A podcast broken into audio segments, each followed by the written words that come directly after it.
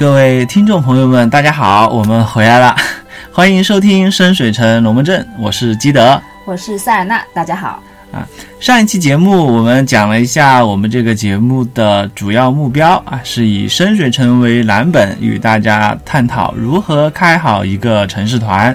是的，那么今天我们就来聊一聊深水城所在的大陆啊，也就是大家都知道的费伦大陆，对吧？嗯，深水城是费伦北地建湾的一个城市啊。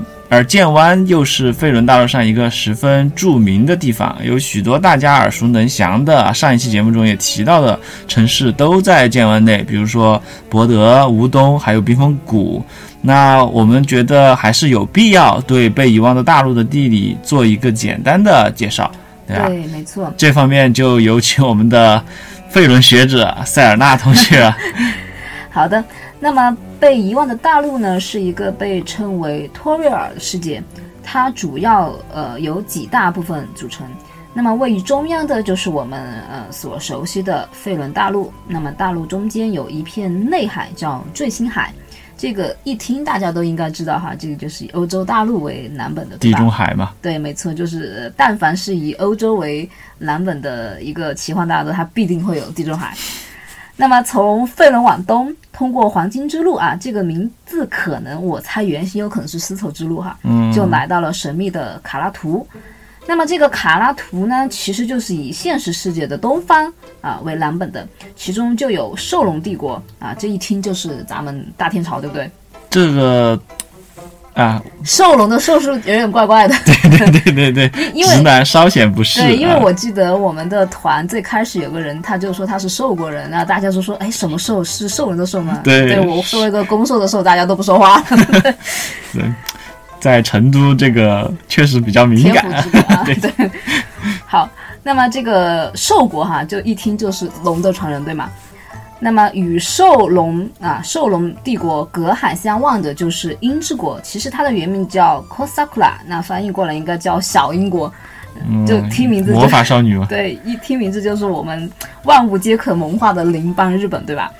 那么呃，小英国下面一点和它同处黄海海域啊，你注意它用的是黄海，它就是 Yellow Sea，我记得原文就是 Yellow Sea，这这就特别有明显的地理标识了，对吧？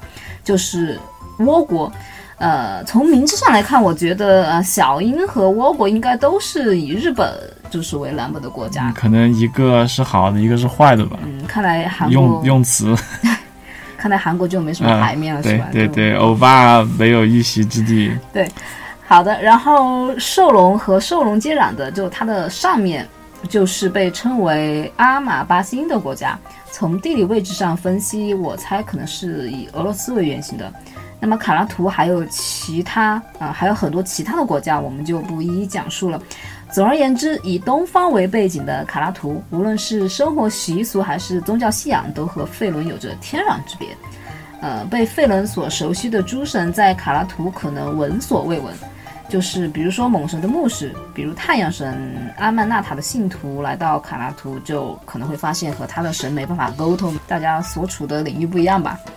对啊。就是你在中国，就是可能就听不到上帝的 上帝的声音，是不是？对对对对，我们都是无产阶级战士。对，也就是说，他的神在这里就没有什么能力，或者是说没有信众嘛，对吧？就是他的信仰就可能会动摇，又或者他会展开一场艰辛的传教之旅，为他的神开疆拓土。那么，同样的，卡拉图的人来到费伦，可能也会遭遇不少文化和信仰的冲突。他可能对魔法一无所知，但却拥有不亚于魔法的神秘力量。那我们通常喜欢空腹，对，或者功夫熊猫什么的，对对对，或者就我觉得用玄幻的概念去理解也不是啊对对对，也不是不行，也不是不行，仙侠嘛，对仙侠风。比如说，人家都用浮空术的时候，可能兽国人就啊，七局丹田一个踢云中就上去了。你这还是武侠的范畴，嗯，我对武侠熟一点嘛，哎呀，仙侠是腾云驾雾，好吗？说的对，那开玩笑哈。那总而言之，我们可以参考哈潘达利亚和卡里姆多的关系啊，对对对，这确实是真的啊。对，就是说，如果大家对卡兰图有兴趣，我们以后再单独讲一讲这个地方。那么好。呃，从费伦的南边儿出发哈，之前讲那个卡兰图是在费伦的东边，对吧？那么从南方出发呢，越过那个楚尔特的丛林啊，就是巨海，就是 Great Sea，呃，向东南航行呢，就能来到一片叫扎哈拉的地方。其实这个扎哈拉是和卡拉图撒哈拉变体，对，对对对，听名字有点像哈。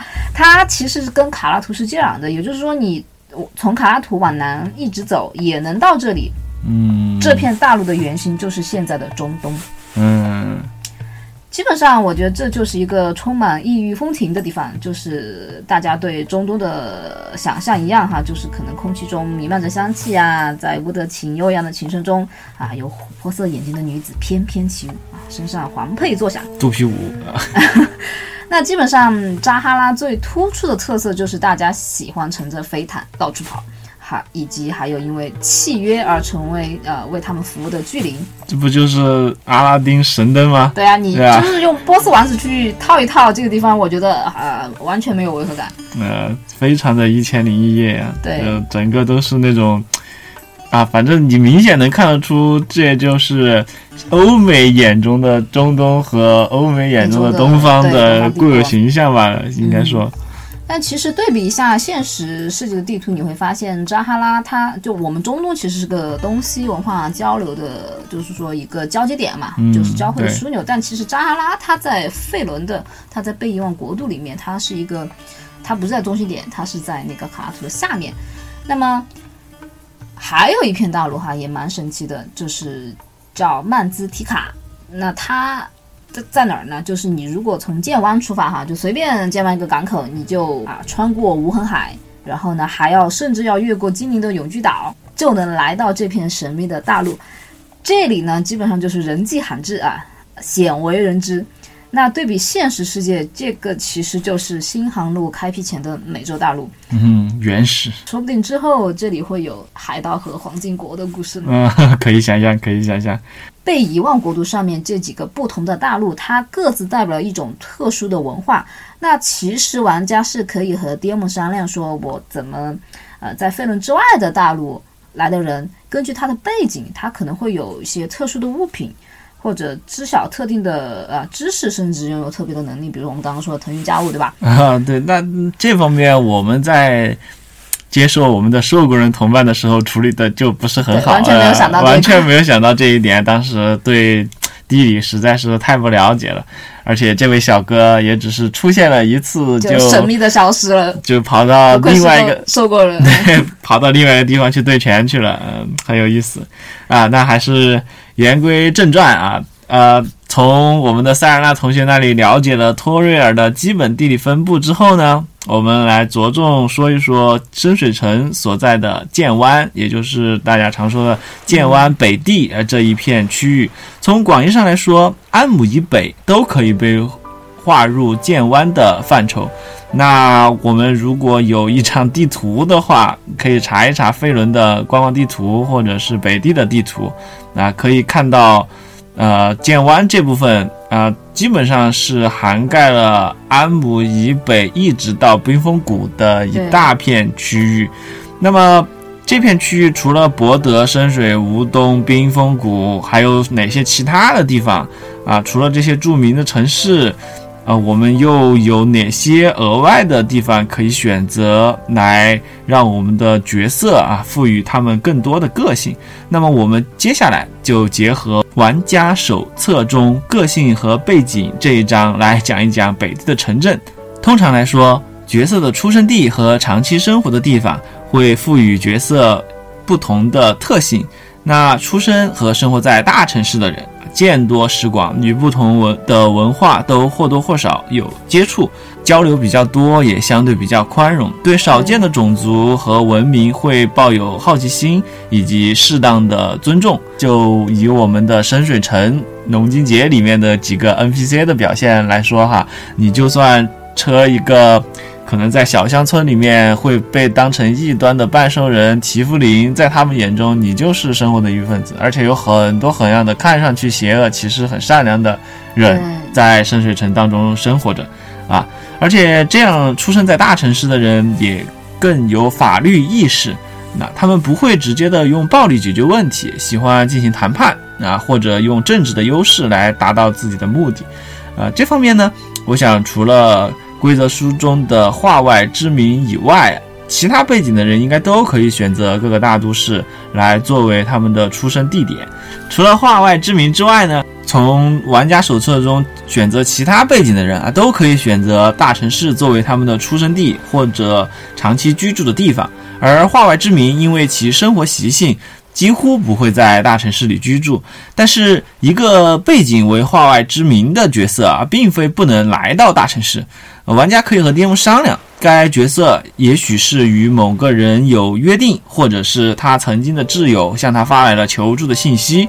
比如说《龙枪编年史》系列里面，金月和何风两个主角其实都是化外之名，对吧？对，一开始他们出现在索拉斯的时候，大家都叫他们平面人嘛，或者，呃，也有人会称呼他们为野蛮人，就他们其实是部族的关系，部落对，以部落更原始的对来生人物。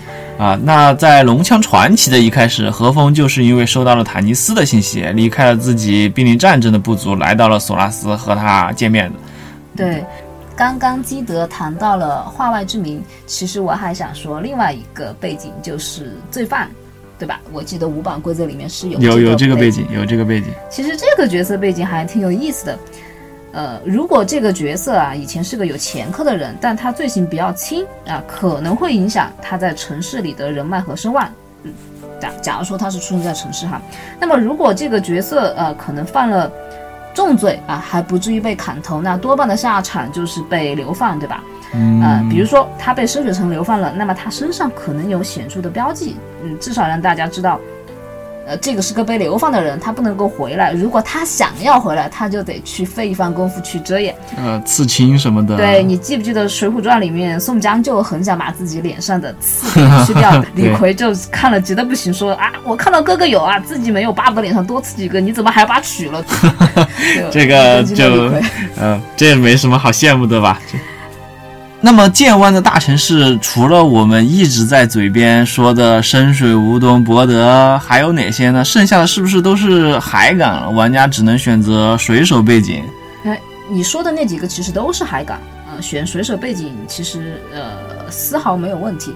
但呢，有一个比较知名的内陆城市，其实就叫银月城。可能大部分人都听过，或者说大部分可能会把这个音乐城和魔术师里面的对对对，我首先想到的就是那个阿强。音乐城的城主是谁啊？那这个银月城啊，它被称为北地的瑰宝，呃，有着十分浓厚的学术气息，可以说是一个大学城。出生在银月城的人可能知晓不少古老的知识秘闻，比如某个老法师的绯闻。那你是在影射伊尔米斯？没有没有没有，呃，我发誓没有。那么。他可能还知道费伦大陆上许多隐秘组织的消息，那么这些组织对他的队友来说可能是闻所未闻的，那他可以作为一个呃博学之士向他的队友来智者啊，背景智者就很适合这个城市出生的人。对，他也可以担任队伍里面的一个比较有常识的人。如果他的其他队友都是根本不知道费伦是什么的玩家，对，那确实。DM 会给予他更多的优待吧？对，就是很多时候不用投投资啊，我就直接告诉你就好了。嗯，那么除了这些大城市，它不可能，它肯定也有一些城乡结合部之类的地方吧？肯定啊，不然它整个它整个王国怎么运转呢？嗯。那么接下来我们看一看那些呃稍微不那么大的城市或者叫城镇。一般来说哈。嗯，城镇的面积和人口比起大城市是要小不少。如果我们按中世纪或者文艺复兴时期的欧洲城市人口来参考的话，像深水城这样的大都市，人口可能能超过二十万。二十万，其其实挺少的了。咱们天朝在唐朝据说已 经我我刚才那个就是个语是语气词。唐朝说在武则天时期人口就过百万了，但是史学界史学界对这个还有争论。那那么保守估计，我们砍一半嘛，五十万啊，基本上是没有问题的，也是大大超过同时期的欧洲城市了啊，威武我唐朝，对吧？好的，那么说回城镇，呃，或者我们叫镇，就 town 嘛，对吧？就是比乡村大那么一点的那个镇，呃，我们按中世纪的城镇人口来算，大约是在一千到八千啊，这个范围浮动其实略大。那么出生在城镇的人哈，他那根据这个城镇所在的地理位置，他对这个城镇之外的信息掌握度呢，就是各有不同。总的来说，呃，出生在呃小城市或者我们叫城镇的玩家，他不像大城市的人那么见多识广。嗯，对，而且可以想象。嗯是的，你是想说人家乡巴佬吗？我没有，我没有。好，他对外来者哈，或者说名声不太好的种族呢，通常都不怎么友好，他们就排外的情绪可能要重一点点。那还有一个特点就是说，一般来讲啊，城镇是会依附在大城市周围，那么为其提供物资和服务的，多数是就是生活必需品，比如说是，呃，谷物啊、粮食嘛，对吧？还有一些可能是它是一个呃工厂、轻工业和粮食产地。工业、手工业、手工业，还有就是如果它背靠矿山，它可能是一个比较重要的呃产矿的地方。嗯，轻重工业加粮食产地啊，嗯可以这么理解吧？生活在城镇啊，城镇的人他就可能对某个领域会更熟悉一点。那建湾这些城市镇都有哪些呢？嗯，首先呢是一个叫安菲尔的城镇，这个小镇呢，它其实是深水城的后花园，呃，主要的业务是马场。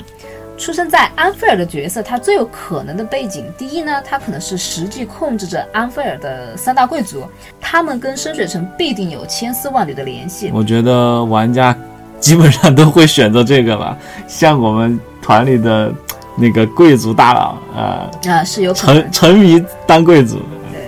可能想着怎么通过自己的实力让自己的家族跻身于深水城的七十二大贵族，对对对，啊成为七十三大贵族，对不对？那么第二呢，他可能是经营马场的商人啊，他可能是牧场主，甚至是与马具制作相关的手工艺人。那么小手工业者。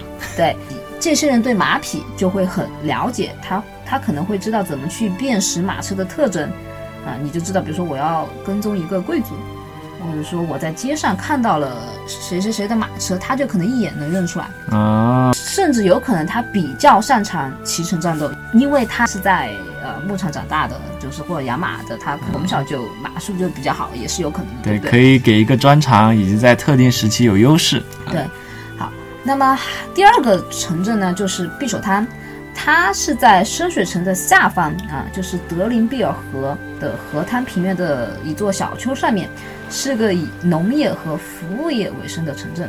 那么说它是以农业为主呢，因为它地处平原啊，你知道平原一般都是嗯产粮食的地方对重镇。那么说服务业啊，是因为这个镇哈有个著名的建湾商人银行，专门为旅行商人开放存款业务哈、还能够在深水城和博德之门进行提款。钱庄嘛，对，就是啊、你可以理解是山西票号那种，对吧？一般来说哈，能开银行，嗯能在这种地方开银行，它一般都是地处交通要道啊，贸易很发达，往来商客多嘛，那服务业必定就是水涨船高，跟着就兴旺起来，对不对？嗯，所以在匕首堂出身的角色就很有可能对金融业比较熟悉。但你说这个金融业熟悉对跑团有什么帮助呢？呃，是这样的啊，就我们跑团的过程中接触的货币啊，可以知道深水城和其他地方的货币其实不是完全统一的，应该说像都大 D 城 N 市 D 里面啊，对对对，像费伦、北地这样的城邦制的社会，每一个城市都有可能有不同的铸币，嗯所以说你说它金融专业有没有用武之地？如果你细究的话，肯定和现实一样啊，肯定是有用武之地的。这个看 Demon 怎么去设置它的跑团了。比如说，我们就喜欢把货币这事儿抠的特别细，嗯有这个背景知识的人，他可能就熟悉各地货币的兑换比例啊。如果玩家要把手里的钱或者物品换成当地货币，那么这个有这个背景的人就可能知道怎么样让己方的利益最大化，对吧？嗯，或者是说他在大城市可能有比较熟悉的呃银行代理人，或者认识商团、商队的当玩，家可能需要金钱上急需金钱的时候，就可能去呃方便贷个款啊，或者说直接看别人刷个脸卡什么的，嗯，就能省不少事儿呢。可以可以，这个在城市团应该还是蛮重要的。对。那么接下来就是长安镇，长安镇呢是位于一个叫三株和米拉巴之间的一个镇子。这个地方呢比较有意思，它其实是一个很奇葩的法师家族，叫哈贝尔家族所呃统治的。这个哈贝尔家族啊，他们就是热衷于魔法，天天没事儿就在镇子里做实验。但其实他们好像对村民还蛮友好的，就是对镇镇上的人有点微妙啊，你这个说明。他们对镇上的人还蛮友好的，就就是他们力量蛮强大，但是呃，就是属于醉心于研究魔法，你们就好好经营这个城镇就完了。大致上是这么一个关系，就是提供对。城镇的防御力量，出生在这个地方的角色呢，就第一，他就很可能就是法师学徒，对不对？嗯，对。嗯，那么这个法师学徒也很容易出现什么情况？我之前不是提到说，这个家族的人还蛮喜欢，就是让学徒参与魔法实验的嘛。他可能他的背景里面有可能就会出，就会变成自己因为魔法事故啊，变得可能多长了一只手啊之类的。一只，原来是你啊，魏先生。也说不定他还掌握一两个法术列表上没有的法术，对吧？嗯，有可能，这个完全是看 DM 看他那个意志给不给力了。对，请你和你的 DM 讨论具体的法术效果。好，那么我认为，即使是非施法角色，也可能比一般人对魔法更敏感。就出生在长安镇的玩家，为什么呢？因为他们需要时刻留意空气中的魔法气味，避免卷进魔法灾难，比如说突然。就一个，也就是如果你出生在长安镇，呃，可能对法师的态度就比较微妙，对吧？嗯，啊，既对他有着一定的好感，也怕他给你惹麻烦。对啊，说不定转过身火球术就追过来了，也是有可能。啊，还有一个城市就是米拉巴。那么，这是一个建立在矮人洞窟上的人类城市啊！不用我说，听众们应该马上就会想到，出生在这里的人跟矮人的关系一定很不错。嗯，而且你队伍里的矮人队友很可能也是来自米拉巴的。那这个城市也比较有意思，为什么？就是北地一个蛮富裕的城市，呃，有钱人比较多，都是矿主嘛。嗯，而且他们商人阶层应该也蛮发达的，他们有比较好的艺术品味啊。这个比较好的艺术品味，你觉得在团队里面能起什么作用？啊，鉴定啊，嗯，如果你有什么名画呀、珠宝啊，嗯，对，没错，对吧？而且我觉得你的米拉巴队友很可能习惯用宝石来付费呢。啊，这这样就又回到了 那个金融，对啊，金融行业的伙伴就有用武之地了啊。没错，没错。好，那么下一个城市叫雅塔，它是在呃永恒荒野上面。在瑟布林和德沙林两河的交汇处是一个要塞小镇，也就是说它自带防御力量，主要的业务是驳船。那么，呃，相对来说它的渔业也很发达。很显然哈，来自雅塔的角色可能本身就是一名水手，啊，熟悉北地常见船只的布局，嗯，在野外生存的时候也能靠捕鱼技巧啊。给队伍带来口粮，都不需要德鲁伊了。那也可能是士兵嘛？你也说它是一个要塞小镇，对吧？嗯，对，也有可能的。所以我们就大致讲了一讲，就是北地的一些除了啊深水城这样大城市之外，它还有哪些呃小城镇？那么玩家如果选择这些城镇为背景的话啊，它可能会为玩家带来哪些呃特质啊？当然。还有个城市没有出现在五版剑湾冒险指南上，就我刚刚说的这些东西哈，大部分是参考了呃五版的剑湾冒险指南。那么这个城市，这个没有出现在呃剑湾冒险指南上的城市，是一个非常重要的城市，至少对奢水城来说如此。那么这个城市就是露斯卡。啊，出于对某个小说角色的喜爱，我会在下一期详细介绍一下露斯卡。可以，可以，可以。那谢谢大家的收听啊，也欢迎希望大家啊踊跃的给我们留言、批评和探讨，以及提出你们的问题啊。我是基德，我是塞尔纳，我们下期再见。